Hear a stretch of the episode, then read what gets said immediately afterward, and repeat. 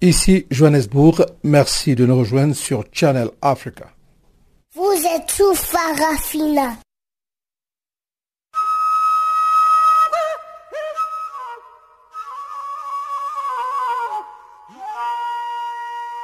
Farafina. Farafina. Terre de soleil. Farafina. Farafina. Un magazine d'infos africaine. Présentation Jacques Kouakou.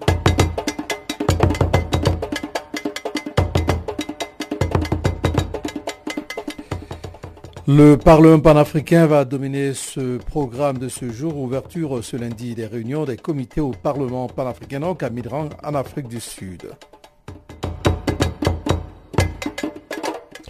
En République démocratique du Congo, la police nationale a réitéré son appel aux journalistes afin qu'ils ne soient pas dans les rues lors des manifestations annulées dans ce pays.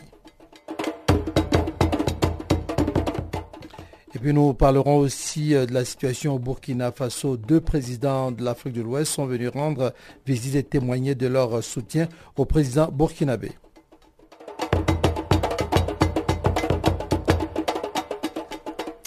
Voici donc euh, quelques éléments qui ont marqué la page magazine que nous allons feuilleter tout à l'heure pour vous. Mais en attendant, voici le bulletin d'information.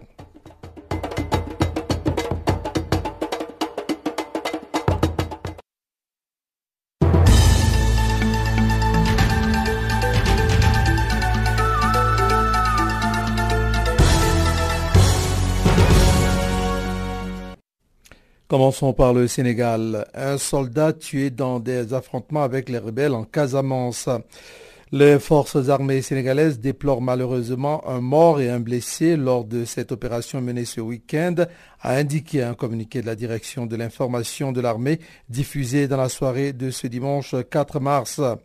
Deux rebelles ont été faits prisonniers, ajoute le communiqué, qui fait état de la destruction par les militaires de trois champs de chambre indiens et de la saisie d'armes de guerre et de munitions. Le 6 janvier dernier, la Casamance avait été le théâtre d'un massacre particulièrement sordide.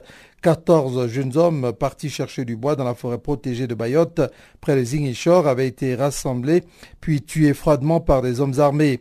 Aux yeux de la justice, le massacre a été commandité et exécuté par des villageois avec le concours de membres de la rébellion.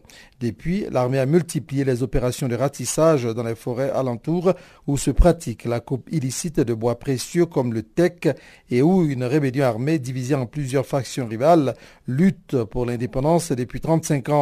Fin janvier, 24 suspects ont été arrêtés et inculpés pour association de malfaiteurs, assassinat, participation à un mouvement insurrectionnel, détention d'armes à feu sans autorisation et de vol en réunion. En cours depuis 1982, le conflit casamançais connaît depuis plusieurs années une accalmie, alors que les tractations de paix se sont multipliées depuis l'arrivée au pouvoir du président Macky Sall en 2012. Des négociations reprises en octobre 2017 à Rome sous l'égide de la communauté catholique de Saint-Égidio, médiatrice dans ce conflit. La rébellion indépendantiste a condamné le massacre du 6 janvier et prône la poursuite du dialogue. En Ouganda, Morewi Museveni limoge le chef de la police et le ministre de la Sécurité. L'annonce du limogeage est intervenue par le biais d'un communiqué de la présidence ougandaise. Kale Kayurua était critiqué en raison d'une forte augmentation de la criminalité en Ouganda, notamment dans Kampala. Il est remplacé au poste d'inspecteur général de la police par Okot Oshola. Cette nomination intervient dans un contexte où la police ougandaise est de, plus en plus souvent mise en cause dans des violations des droits de l'homme et pointée du doigt pour le climat d'impunité et surtout de la corruption qui règne. En 2016, la Commission ougandaise des droits de l'homme recensait ainsi 848 cas de torture contre 731 cas en 2015, perpétrés pour la plupart par des forces de l'ordre. Le ministre de la Sécurité, Henri Tumukunde, ouvertement critiqué euh, plutôt critique des manquements de la police et engagé dans une lutte d'influence avec Kale Kayua a également été limogé, sans que le communiqué de la présidence ne précise les raisons de cette éviction. Il est remplacé par le général Eli Tumowine. Les deux responsables limogés sont des anciens combattants de la guerre de libération qui s'est conclue par l'arrivée au pouvoir de Yoweri Museveni en 1986. Guinée à présent, la fille de Sékou Touré entre en politique. Juste la petite histoire. 34 ans après la mort de Sékou Touré, l'aîné de ses trois enfants s'engage en politique comme son cadet, Mohamed, qui a repris les rênes du PDG en 2010. Mais à 64 ans, c'est à la tête d'une liste indépendante Kaloum Djigi, qui veut dire l'espoir de Kaloum, qu'elle a choisi de se présenter au communal et qu'elle s'est imposée. Pendant plusieurs semaines, accompagnée de ses proches, conseillères et fidèles amis, dont Mama Kalas Traoré, sa directrice de cabinet, elle a défendu son programme. Elle a passé un pacte social avec les Kaloumka, leur promettant une ville propre et moderne. Kaloum, c'était le quartier de Sekou celui où, où mon grand-père avait une concession, celui où j'ai grandi au palais présidentiel, rappelle-t-elle. Je rêve qu'il redevienne ce qu'il était. Loin du brouhaha, dans son QG, près de la corniche, de vieux serviteurs de Sekou l'entourent, comme Antacha Condé, coiffé du même calot blanc que celui qu'arborait le père de la nation. Nous, nous l'appelons Sekou Aminata Touré. C'est sa digne héritière, une grande dame. Elle ira loin, affirme-t-il. Comme son illustre père, qu'elle trouvait beau dans ses grandes tenues blanches, Aminata Touré met un point d'honneur à être toujours élégante. Bien éloignée des discours marxistes-lénistes, léninistes de Sekou Touré des années 1960, ses idées correspondent plutôt à la phase libérale de la fin de son régime. Je suis une femme de mon temps, réaliste.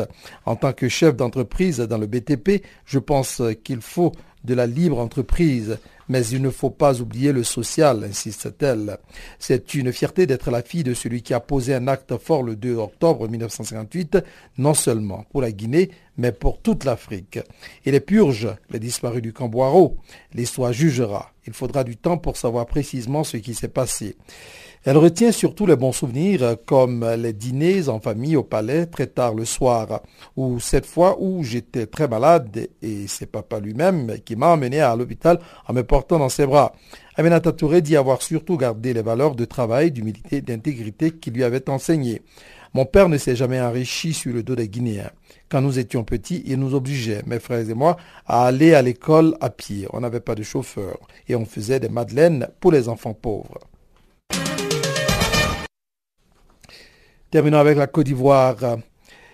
Les enseignants des universités publiques annoncent une grève de trois jours à compter du 12 mars. Les enseignants des universités et grandes écoles publiques de Côte d'Ivoire annoncent donc une grève de trois jours à compter du 12 mars pour dénoncer la mauvaise gouvernance des dirigeants de ces institutions universitaires dans un communiqué. Il a été décidé d'un arrêt de travail en signe de protestation contre la mauvaise gouvernance et la violence sur nos universités les 12, 13 et 14 mars 2018, écrit la Coordination nationale des enseignants, chercheurs et chercheurs de Côte d'Ivoire, en abrégé CNEC, e dans un communiqué signé donc par son secrétaire général Nguessan Kwame. Les enseignants, par cet arrêt de travail, entendent exprimer leur ras-le-bol et manifester leur mécontentement face aux dérives de leurs dirigeants universitaires. Ils dénoncent également des dirigeants parachutés à la tête de ces universités et grandes écoles publiques avec des opaques contrats de performance. Évoquant l'incident à l'origine de la grève, la SENEC explique que Dr Nanga Krouba Yves un de ces syndiqués a été physiquement et verbalement agressé courant janvier à Korogo par deux agents de l'administration de l'université de cette ville du nord ivoirien.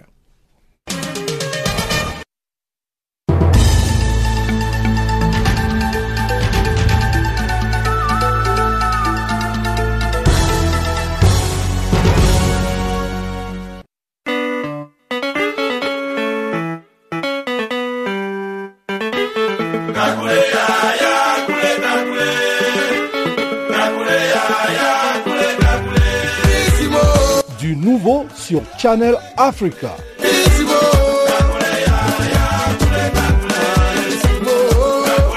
Farafina, votre programme en français, change d'horaire sur nos différentes plateformes. À partir du 1er novembre 2017, retrouvez-nous de 16h à 17h en temps universel sur DSTV, canal 802 et sur Internet live streaming à l'adresse www.channelafrica.co.za. En ondes courte et sur le satellite, retrouvez-nous tous les jours à la même heure 16h à 17h en temps universel, mais aussi en rediffusion de 23h à minuit. Channel Africa. Voilà, nous allons maintenant ouvrir la page magazine en commençant comme annoncé par le Parlement panafricain. Ouverture euh, ce lundi des réunions des comités au Parlement panafricain à Midrand, en Afrique du Sud, euh, ici donc. Dans la Commission africaine des droits de l'homme et des peuples, les députés ont examiné les notions de justice sociale et de paix en apprenant des expériences des autres. L'honorable député égyptien Mustafa Al-Guindi revient sur les grandes lignes abordées tout au long de cette réunion. Il est au micro de Pamela Kumba.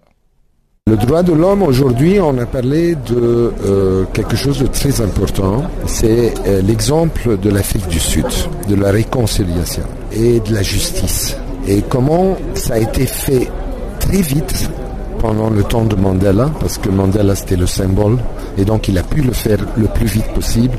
Mais aujourd'hui, on paye la vitesse qu'on a pris au début. Aujourd'hui, on a quoi? On a le contraire. On a le noir qui veut jeter le blanc, comme avant le blanc et je veux le jeter. Personne ne veut vivre ensemble. Et donc, on parlait que si on veut vraiment faire ce genre de, justice sociale ou justice entre nous, il faut travailler ça. Et de, de dire, on doit apprendre des expériences des autres. Et il faut comprendre que si on veut la paix, il faut donner le minimum vital. Quand l'homme n'a pas à boire, quand l'homme n'a pas à manger, quand l'homme n'a pas à s'abriter, il n'y a pas de droit d'homme. On dit droit d'homme. Il faut qu'il soit homme d'abord. Homme ou femme, pour être homme, il doit avoir le minimum vital. J'ai soif, j'ai faim, j'ai froid. Et après, tu deviens un être humain pauvre d'éducation, de santé, de tout ça. Et donc, l'idée, est-ce qu'on va parler aussi des droits de l'homme des Africains, que leur matière première ne sort pas brute, et qu'on soit le plus riche continent et le plus pauvre? Ça, c'est pas un droit d'homme.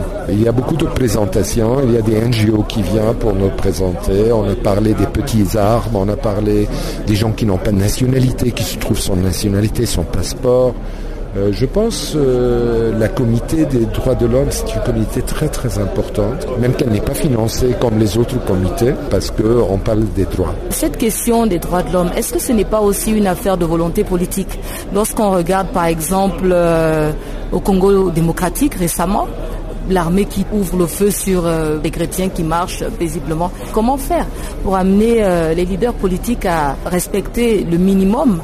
Les leaders politiques, moi, moi je vais parler de moi et l'Égypte et mon expérience avec la révolution le 25 janvier 2011 et la révolution contre les frères musulmans le 30 juin 2013. Je vais parler de cette expérience.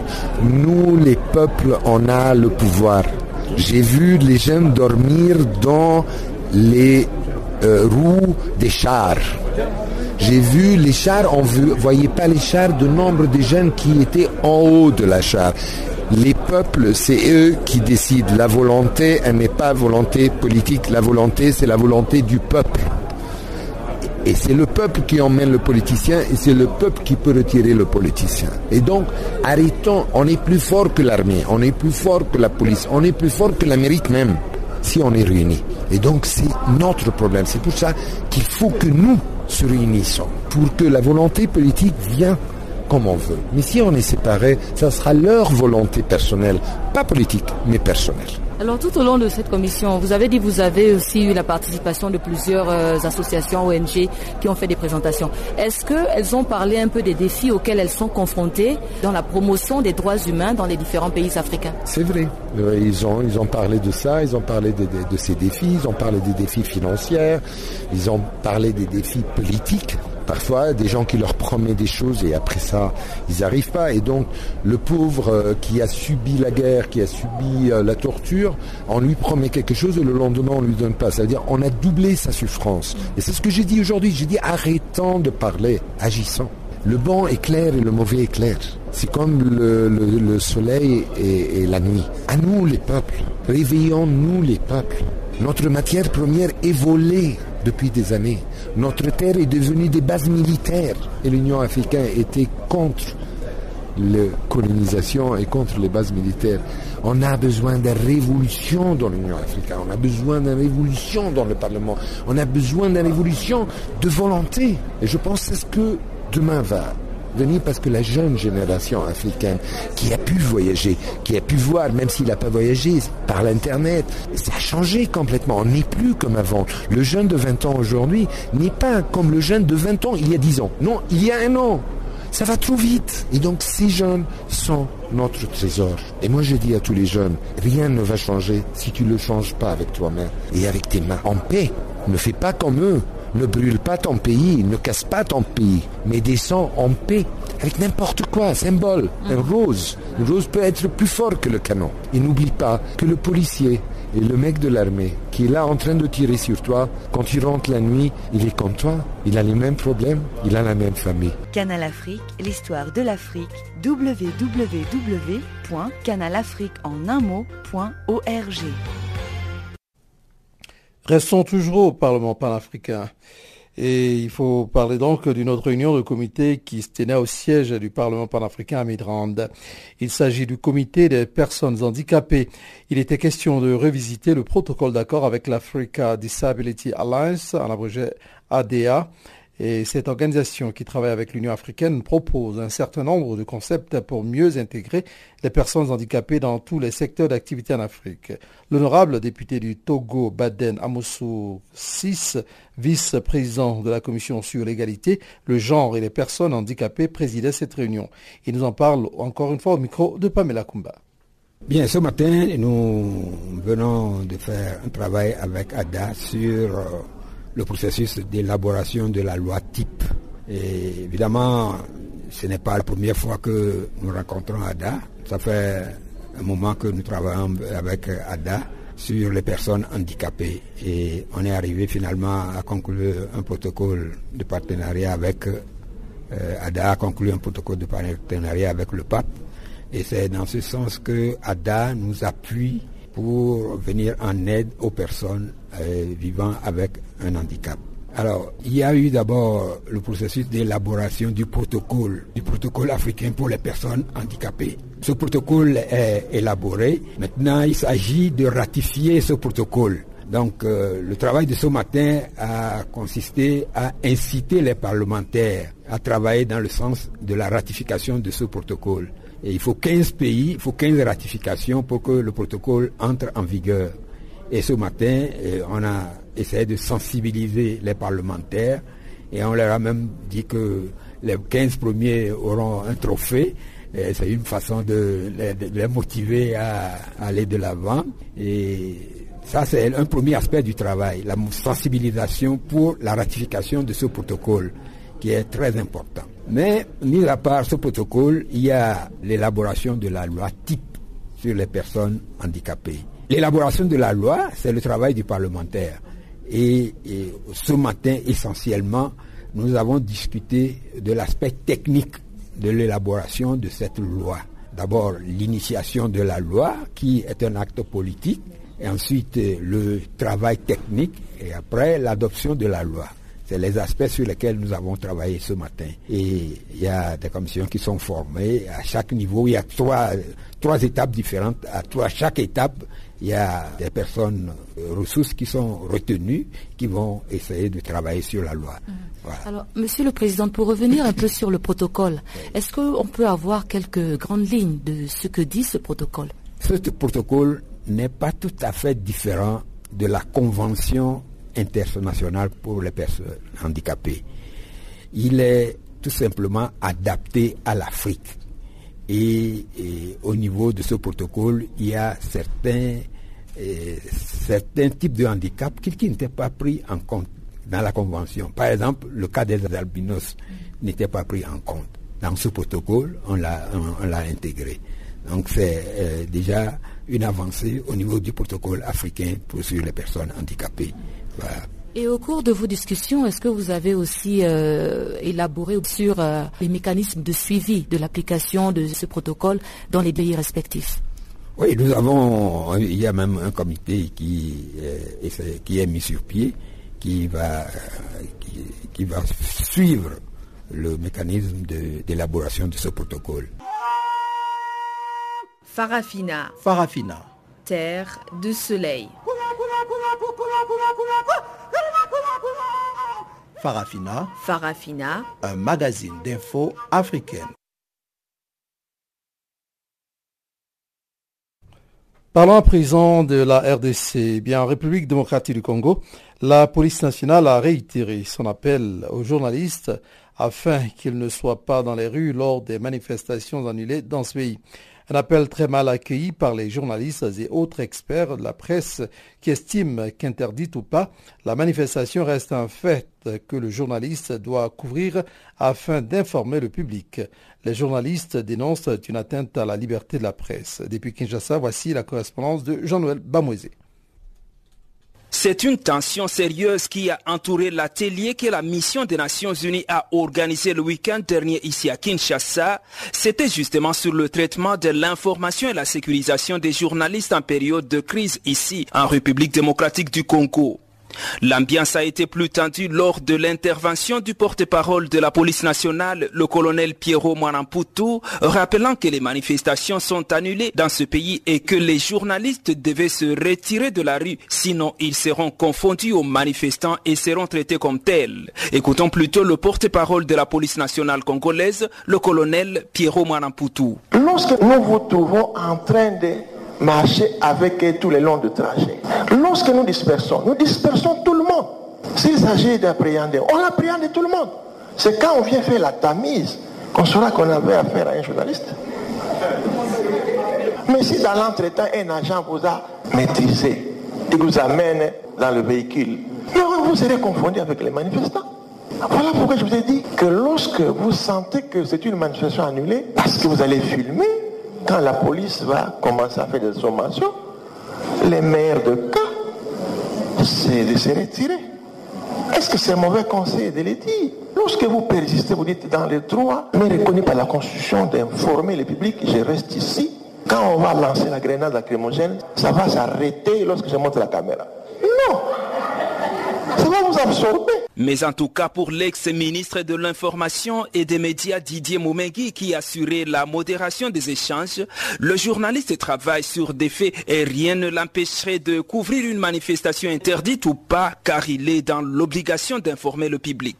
Lorsqu'il y a manifestation publique, qu'elle soit autorisée ou annulée, il y a manifestation publique, donc il y a des faits les journalistes se retrouvent devant l'obligation de comprendre ces faits, de les collecter et de les diffuser, parce que ce sont des faits. Sa responsabilité n'est pas dans la nature de ces faits, sa responsabilité est dans l'existence de ce fait. Parce que, au-delà de celui qui est dans la proximité de la manifestation de ces faits, la République tout entière doit savoir qu'il y a eu bagarre quelque part au-delà de la nation, mais le monde doit savoir qu'il y a eu un problème qui s'est posé sur la place publique. Donc c'est des faits. Les journalistes, son travail, c'est de connaître ces faits, les comprendre et les diffuser. Les journalistes qui ont pris part à la rencontre estiment que la liberté de la presse est plutôt en danger si la presse ne doit pas faire correctement son travail ici. Parmi eux figure ce confrère qui a reculé l'anonymat et qui pense que les raisons des journalistes et des manifestants de se retrouver dans la rue sont différentes et rien ne permettrait à la police de confondre les uns des autres. Ce sont deux personnes totalement différentes. Si l'une vient pour revendiquer un intérêt politique, les journalistes et l'œil et l'oreille du public. Lui, il est venu collecter l'information et diffuser. Le journaliste traite tout fait qui sort de l'ordinaire toute information, tout fait socialement significatif, que la marche soit autorisée ou pas, mais dès lors qu'il y a eu un besoin, un intérêt de manifester et que ce besoin a été annulé par l'autorité, c'est déjà un événement. Ça doit intéresser les journalistes, dire que le journaliste ne doit pas être présent lors d'une marche qui a été annulée, moi je pense que ce n'est pas comprendre exactement le rôle du journaliste. C'est depuis septembre 2016 que les autorités congolaises ont décidé d'interdire toute manifestation après que des affrontements entre police et manifestants ont fait des dizaines de morts ici à Kinshasa. Mais en tout cas, la constitution de ce pays autorise aux Congolais de manifester et à la presse de bien faire son travail. Et justement, des sources proches de l'Église catholique affirment qu'une nouvelle manifestation aura lieu ce mois de mars. La majorité présidentielle dénonce l'instrumentalisation de l'Église par les politiciens. Jean-Noël Pamoisé pour Canal Africa Kinshasa.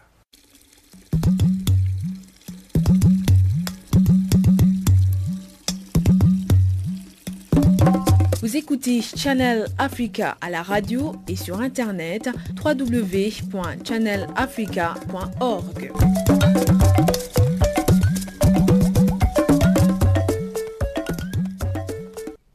Restons à RDC, mais cette fois-ci en Itourie. Deux jours euh, villes mortes viennent d'être décrétés en ville de Bounia, en province euh, de l'Itourie. La population de cette partie de la République démocratique du Congo réclame le rétablissement sécuritaire dans les alentours de Bounia où les récents échanges entre communautés ont fait plus de 50 morts le week-end. Voici ici le reportage de Gisèle Kaimbani, notre collaboratrice à l'est de la RDC.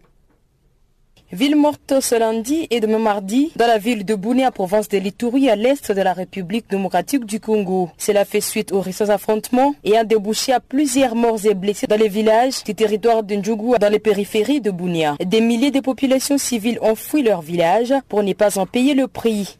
Selon un habitant que nous venons de joindre depuis Bounia, cette situation calamiteuse est fait craindre. Pour lui, la cause ne serait pas deux ethnies, mais elle devrait être retrouvée ailleurs. C'est une ville morte maintenant.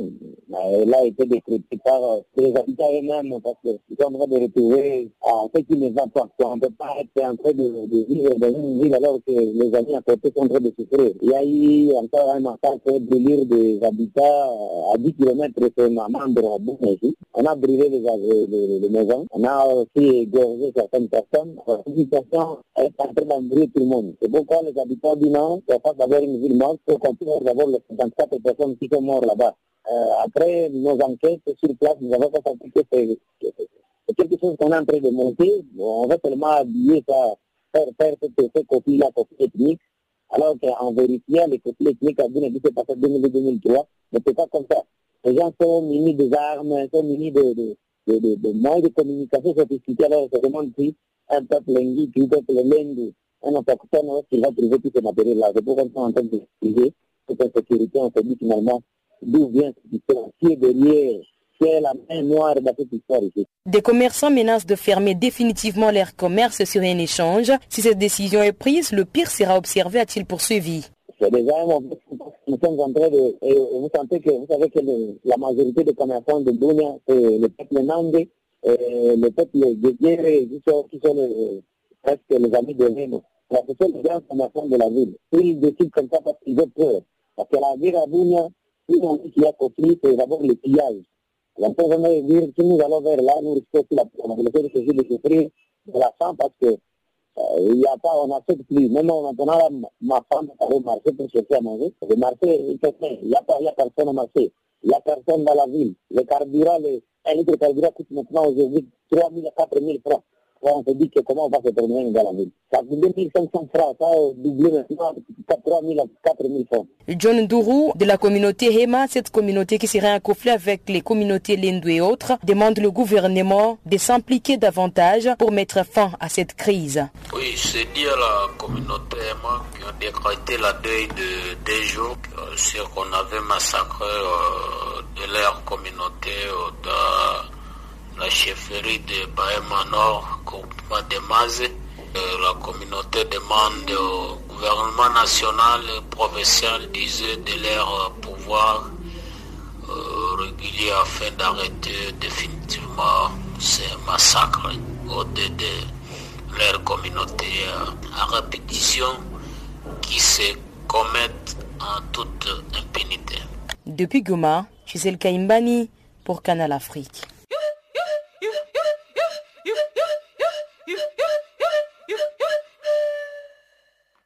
Channel Africa. musique et son de l'Afrique. Voilà, c'est sur cet élément que nous allons marquer une pause musicale. Juste le temps d'arriver au bulletin économique qui vous sera présenté tout à l'heure par Barthélémy Nguessan. Mais pour le moment, écoutons donc euh, Mélanine de Soul. When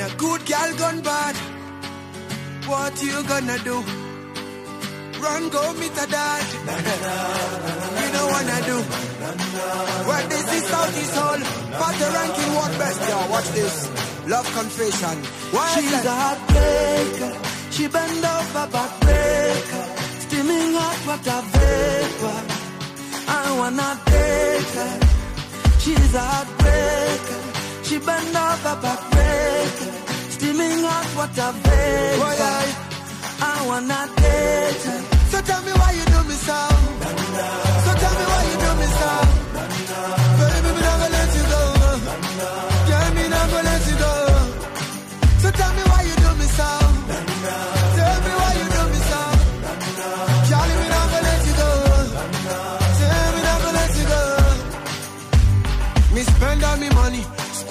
Cash. Call you me honey, but you threw me on trash. And you think say me gon' leave you like that? No way. Why you do me like that, yeah? Girl, I'm waiting on you. Even if them waiting on you. But me never send them go. In my life, I've never seen melanin so that you're a queen of the dance floor. Night socialite when I rubby scene, baby. Would you put me in your diary? I've never seen melanin so dark. you're a queen of the dance floor. Night socialite when I rubby scene, baby. Would you put me in your diary? She's a heartbreaker. She bend over backbreaker. Steaming hot water vapor. I wanna take her. She's a heartbreaker. She bend over backbreaker. Steaming hot water vapor.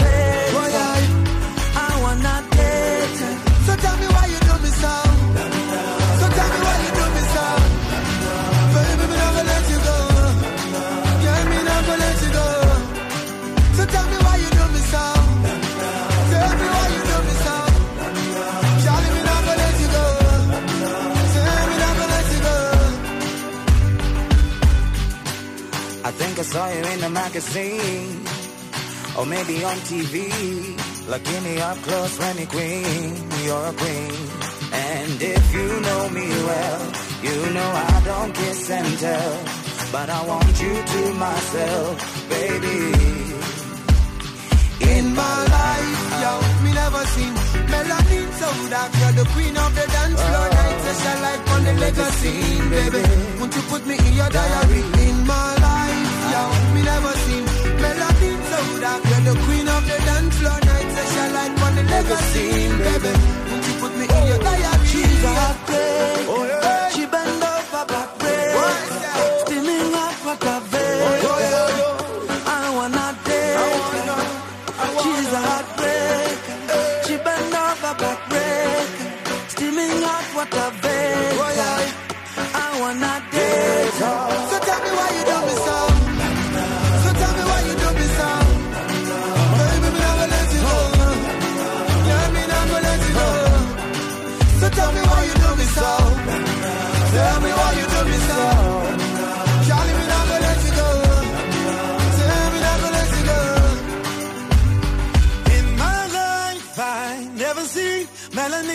shaking like a tambourine all night. In a me head, you are the melody, baby. In a me head, you are the melody. In my life, I never seen melanin so dark. You're the queen of the dance floor night. Such a light one Nairobi scene, baby. Won't you put me in your diary? Heartbreaker. She bend over backbreaker. Steaming hot water vapor. I wanna date ya, yeah. She's a heartbreaker. She bend over backbreaker. Steaming hot water vapor. I wanna date ya, yeah, yeah, yeah, yeah.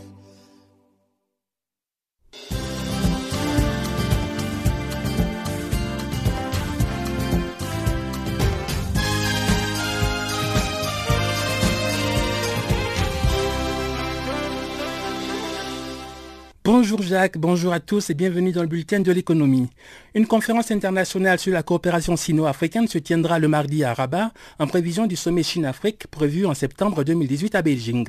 Co-organisée avec l'ambassade de Chine à Rabat et l'Institut marocain Amadeus, cette conférence sera axée sur quatre thèmes, notamment la coopération économique et les investissements, les mécanismes politiques, le développement humain et le transfert de compétences, ainsi que le maintien de la paix et de la sécurité. La rencontre réunira près de 50 participants qui vont intervenir autour de tables ronde, les échanges commerciaux entre la Chine et l'Afrique ont augmenté de près de 20% entre le premier trimestre 2016 et 2017. Les investissements directs étrangers de la Chine ont bondi à 64% sur la même période.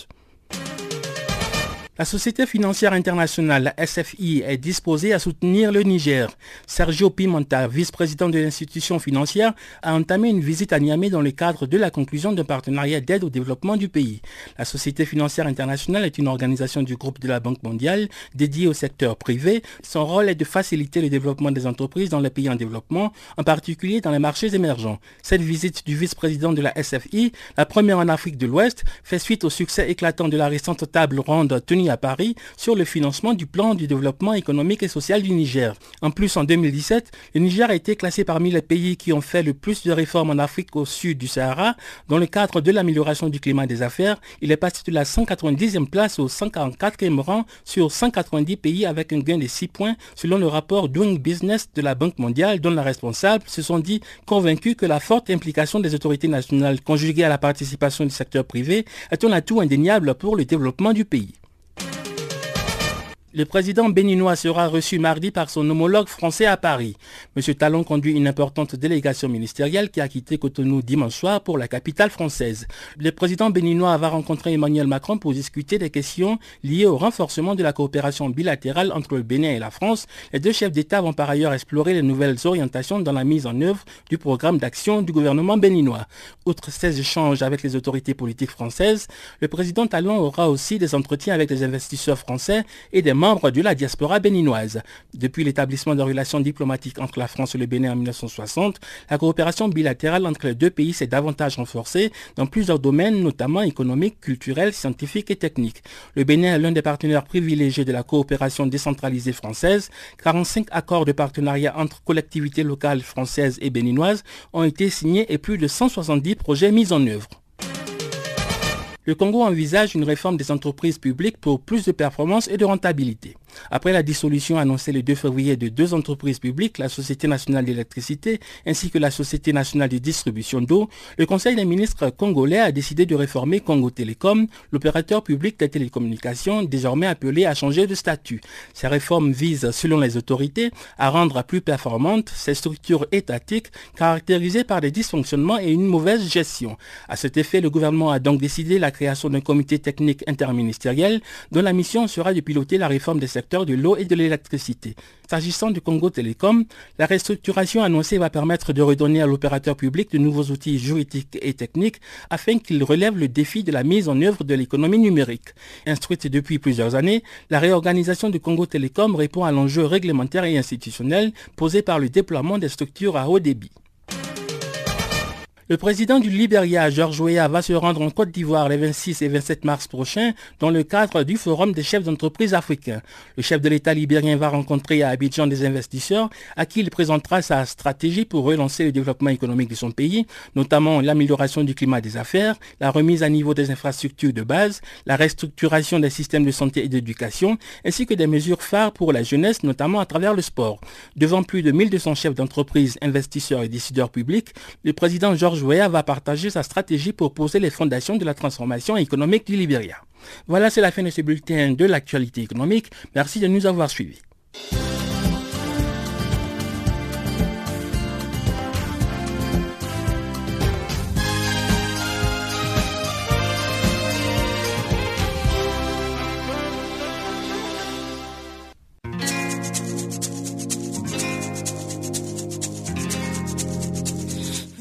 Écoutez Farafina, un programme en français sur Canal Afrique émettant de Johannesburg.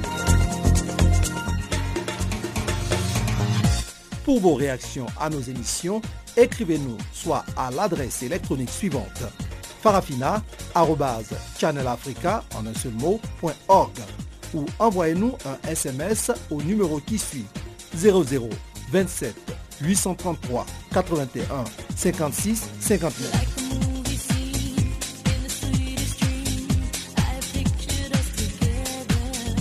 Notre adresse électronique farafina.channelafrica ou par SMS 0027 833 81 56 59.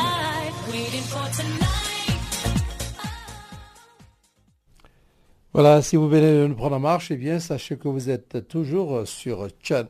Vous êtes évidemment sur Channel Africa et vous écoutez donc Farafina. Et Farafina, c'est votre programme en français sur la perspective africaine de l'information. Nous allons engager la seconde partie de ce programme en commençant par le Mali. Pour dire qu'à quelques cinq mois de l'élection présidentielle au Mali, L'honorable député Abdul Malik Diallo de l'Union pour la République et la démocratie, le principal parti de l'opposition, remet en cause le climat sécuritaire et politique qui règne dans son pays. L'opposition classique et la nouvelle opposition veulent respectivement le départ du président Ibrahim Boubacar Keïta, actuellement au pouvoir. L'honorable Abdul Malik Diallo nous en dit plus dans cet extrait sonore qui suit. Et ce sont des propos qui ont été recueillis par Pamela Kumba. Ce que je peux dire par rapport aux élections, c'est qu'aujourd'hui, ce que je constate, c'est qu'il y a trois pôles, trois pôles qui se dégagent.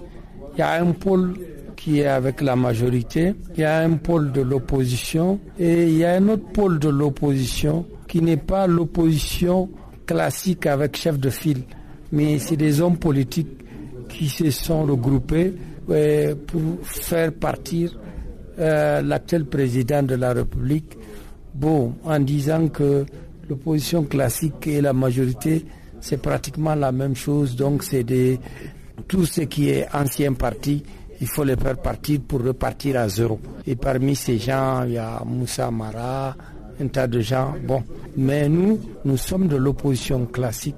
Autant que nous pensons que la majorité actuelle a échoué dans tout ce qu'ils ont entrepris et sécuritairement et économiquement, ils ont largement échoué. Ils doivent céder la place à d'autres personnes pour que le Mali puisse avancer. Sinon, on ne peut pas continuer à tourner à rond. Ils ont échoué sur le plan sécuritaire parce que tous les jours, il y a quelqu'un qui, qui meurt ou même plusieurs personnes qui meurent. On a amené l'amunissement, on a amené Barkhane, les forces armées, tout ça là. Mais la réalité, c'est que tout ça là, ça n'a pas pu résoudre notre problème parce que la majorité n'a pas su négocier de façon à ce qu'il y ait la paix. Ils ont signé des accords de paix, mais ils ne les appliquent pas. Ils ne les appliquent pas. Et donc, il y a un problème à ce niveau. Ne parlons pas des problèmes économiques. Quand il n'y a pas de sécurité, il n'y a pas d'économie. Aucun investisseur ne viendra. Et à l'intérieur du pays aussi, ça ne marche pas. Donc, il faut que eux, ils partent. N'oublions pas aussi que la corruption est devenue tellement endémique au sommet de l'État que c'est devenu tout bizarre. On avait un avion de commandement, le président arrive, il jette cet avion de commandement aux orties, il achète un avion de commandement, on ne connaît même pas le prix. Au départ, c'était 7 milliards, maintenant c'est 18 milliards, c'est 20 milliards, personne ne connaît les prix. Ils ici disent qu'ils vont acheter du matériel pour l'armée, mais des chaussettes à 30 000 francs. Franchement, bon, la corruption est endémique. Et la même personne qui a fait cette corruption, Soumaïlou Boubé Mega, qui était au centre de cette corruption de facturation à 30 000 francs et tout ça là, est devenu Premier ministre. Qu'est-ce qu'on peut faire? Rien du tout. Rien du tout. On tourne à rond. Nous estimons que dans tous les cas, il faut tenir les élections à date, c'est-à-dire le 29 juillet, parce qu'après le 13, le 13 septembre, personne n'a une légitimité pour gouverner ce pays. Et ce qui peut se passer, personne ne le souhaite. Qu'un truffion militaire puisse faire un coup d'État pour venir s'imposer aux gens, nous ne le souhaitons pas. Et donc, il faudrait qu'il y ait les élections. Bien que je suis du Nord hein, et je suis convaincu que les élections vont se tenir peut-être dans une atmosphère très très difficile. Parce que, à part les villes, tout le reste, personne ne contrôle. Tu ne peux pas aller à À 10 km de Gao, c'est fini. Honorable, justement, dans ces conditions, comment est-ce que les élections vont se tenir? Ou bien cette partie du Nord va être exclue du processus électoral? Non, le centre même est pire que le Nord. Le centre est pire que le Nord. Le Nord, euh, bon, mais je ne sais pas. Mais en tout cas, il y a des problèmes de, de sécurité. Mais il faut tout faire avec l'aide de la communauté internationale, avec la MINISMA, avec Barkhane, avec tout, il faut tout faire pour faire les élections. Parce que si on ne fait pas les élections, ce serait pire que maintenant. Donc il faut tout faire pour faire les élections présidentielles. S'il y a d'autres élections qui étaient prévues, mais ces élections-là peuvent être reportées, ça ne fera rien. Mais les élections présidentielles, il faut tout faire pour les faire. Si on ne les fait pas, on va déraper.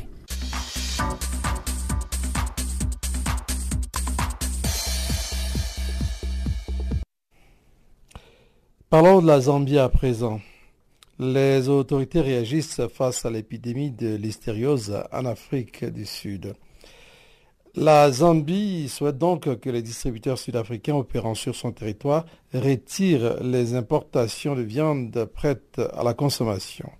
L'information qui a été publiée dans un communiqué lundi fait suite à la déclaration du ministre sud-africain de la Santé qui a indiqué dimanche que la source de l'épidémie de la listériose en Afrique du Sud a été identifiée dans les usines de la compagnie Enterprise Food dans la province du Limpopo.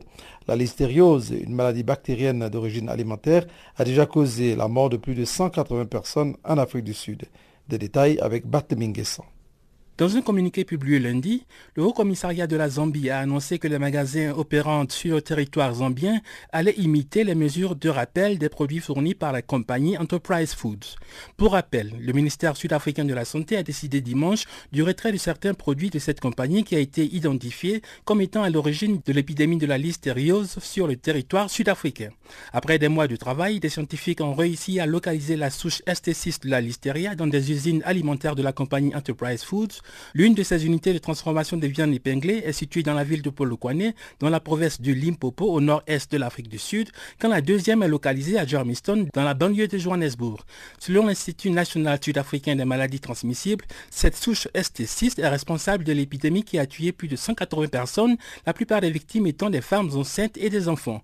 Pour cette raison, le ministre de la Santé a annoncé dimanche une liste de produits à retirer du marché, notamment de la charcuterie et des produits laitiers. Il a indiqué que tous les produits sortis de cette usine vont être rappelés. La mesure s'applique également à la compagnie Rainbow Chicken, dont l'usine située dans la ville de Sassolberg est également impliquée. Cependant, la souche bactérienne découverte dans cette installation est différente de la souche ST6 responsable de l'épidémie actuelle. Pour contrer l'expansion de l'épidémie de la listériose, le ministre sud-africain de la Santé, M. Aaron Moswaledi, a demandé à la population de se débarrasser dans l'immédiat des produits concernés ou de les retourner aux vendeurs. Il a conseillé d'autre part de nettoyer les réfrigérateurs l'aide de l'eau chaude contenant du javel. En début de journée le lundi, on pouvait voir de nombreuses personnes rassemblées devant l'usine de la compagnie Enterprise Foods à Germiston pour se faire rembourser. La listériose est une infection qui se transmet essentiellement par l'ingestion d'aliments contaminés par une bactérie de la famille des La bactérie se trouve naturellement dans l'environnement. Elle peut contaminer une grande variété d'aliments, y compris la viande, les produits laitiers, les produits frais et congelés, ainsi que les produits prêts pour la consommation. Les personnes à risque sont les femmes enceintes, les nouveau-nés, les personnes âgées, les diabétiques, ainsi que les personnes dont le système immunitaire est affaibli, comme les personnes atteintes du sida. Les symptômes peuvent se manifester entre deux jours et deux mois après la consommation d'aliments contaminés. Ils sont variables et peu spécifiques. Chez certains patients, on note une absence de signes cliniques, quand d'autres peuvent manifester de la diarrhée ou des symptômes grippaux tels que la fièvre, des courbatures, des maux de tête. Certains patients peuvent même présenter des troubles neurologiques comme les méningites caractérisés par de forts maux de tête, une fièvre élevée, des nausées, des vomissements, voire la paralysie. Dans certains cas, on peut observer la septicémie, une infection du sang. La listériose peut être traitée par des antibiotiques. En Afrique du Sud, la maladie d'origine alimentaire a fait des victimes dans les neuf provinces du pays. Depuis janvier 2017, l'épidémie a causé la mort d'au moins 180 personnes sur environ 948 cas confirmés. L'ONU la considère comme la pire épidémie de l'hystériose jamais survenue dans le monde. Barthélemy Nguessan pour Chanel Africa.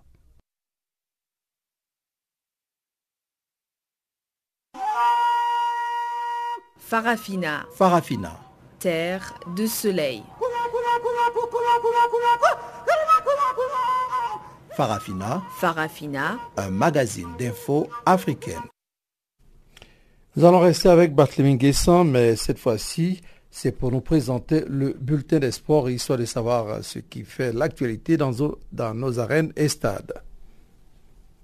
Bonjour, je m'appelle euh, Papa Wimba. Take a body hand. Show me the way I can go. Take a body hand. Canal Africa.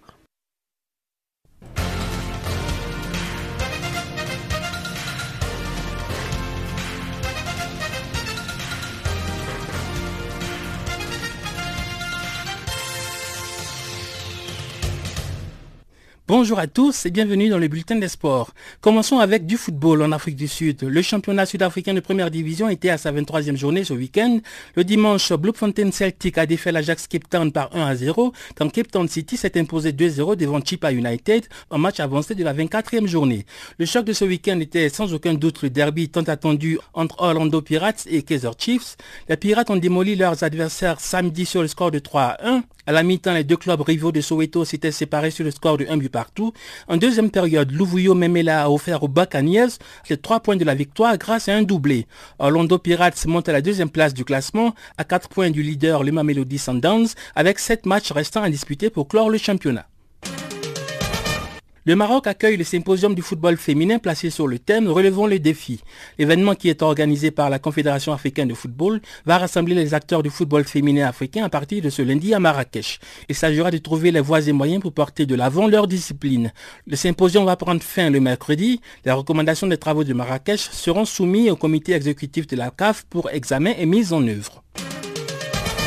Encore du football. En Angleterre, la 29e journée de la Premier League s'est déroulée le week-end. Manchester City a fait un pas de plus vers le titre de champion grâce à sa victoire 1-0 sur Chelsea dimanche. Bernardo Silva a marqué le seul but de la rencontre. Man City conforte ainsi sa place de leader. Avec 18 points d'avance en tête du classement, la bande à Pep Guardiola a juste besoin de 4 victoires pour être sacrée championne d'Angleterre.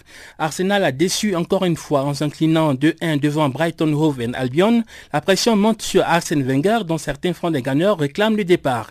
Liverpool remonte provisoirement à la deuxième place suite à sa victoire 2-0 devant Newcastle le samedi. Les hommes de Jürgen Klopp ont encore pu compter sur Mo Salah Décisif et auteur d'une 24e réalisation en Première Ligue, l'Égyptien rejoint Harry Kane en tête du classement d'habiteurs. Quelques heures plus tôt, Tottenham a battu Huddersfield 2-0 grâce à un doublé du Sud-Coréen Young Min Son. Swansea City a enregistré une victoire éclatante 4-1 sur West Ham, notamment avec un but du Ghanéen Jordan Ayew sur un pénalty provoqué par son aîné André Ayew. Ce lundi, Manchester United entre en action face à Crystal Palace avec l'espoir de reprendre la deuxième place du classement. Restons en Angleterre pour les échos des mondiaux d'athlétisme en salle qui se sont achevés dimanche à Birmingham. L'Éthiopien Yomif Kajelcha a été sacré champion du monde de 3000 mètres masculin pour la deuxième fois de sa carrière. Il a décroché l'or ce dimanche avec un temps de 8 minutes 14 secondes 41 devant son compatriote Selemon Bariga.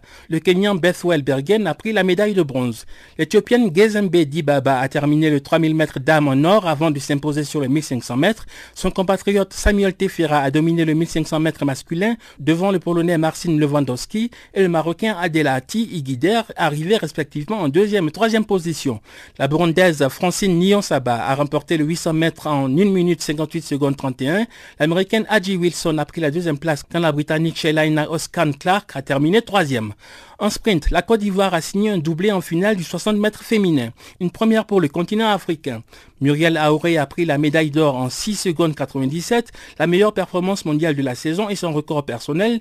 Marie-Josée Talou a fini deuxième, devançant à la photo finish la Suissesse Mujinga Kabunji. Le Sud-Africain Louvo Manyonga a remporté la médaille d'argent en saut à longueur derrière le Cubain Juan Miguel Echevarria. En somme, l'Afrique a enregistré une belle performance au championnat du monde d'athlétisme en salle à Birmingham avec un total de 11 médailles dont 5 pour l'Éthiopie. Un peu de tennis à présent.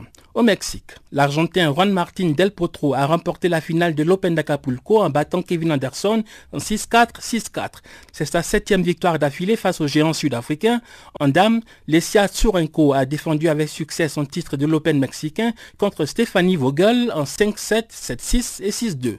Aux Émirats Arabes Unis, l'Espagnol Bautista Agut s'est imposé en finale des championnats de Dubaï devant Lucas Pouy. Le Français est tombé en deux manches directes 6-3, 6-4.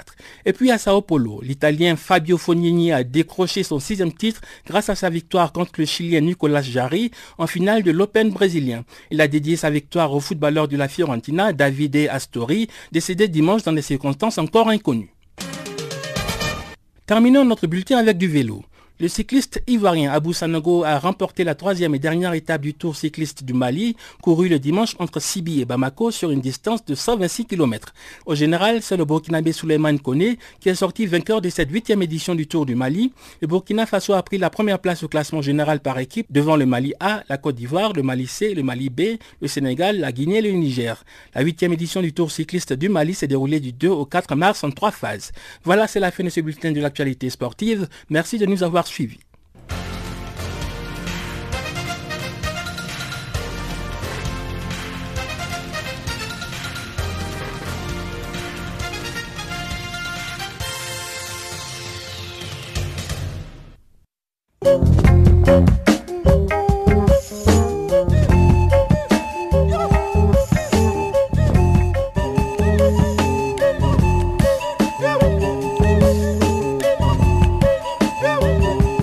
Voici qui met fin donc à Frafina pour aujourd'hui. Frafina qui a été mise en onde pour vous par Wiseman Mangrena. Moi je suis Jacques Kwaku à ce microphone avec euh, tous nos confrères et tous nos correspondants qui nous ont aidés à préparer cette émission. Eh bien je vous dis merci d'être resté jusqu'à cette heure avec nous. On va se retrouver demain à la même heure sur la même fréquence. Portez-vous bien et à très bientôt. Au revoir.